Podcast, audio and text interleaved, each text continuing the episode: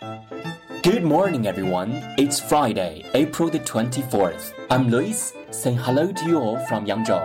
大家周五早上好，今天是四月二十四号，我是 Lewis，在扬州给大家晨读。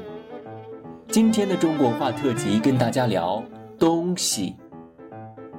In China, the word stuff is composed of two characters, representing east and west we put east and west together, you get "dongxi." Long, long ago, there was a well educated ancient scholar who liked to ask why.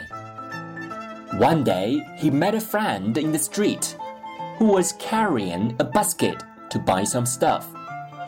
He wondered why he was buying Dongxi instead of South and North. 南北 in Chinese.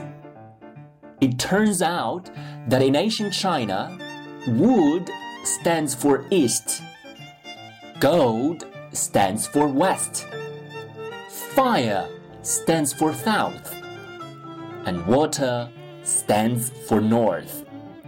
We can put wood and gold, not fire and water, into a bamboo basket. So people say they buy 东西 instead of south and north, 南北. Thus, 东西 represents stuff. That's all about this morning's reading. Thanks for listening. See you tomorrow.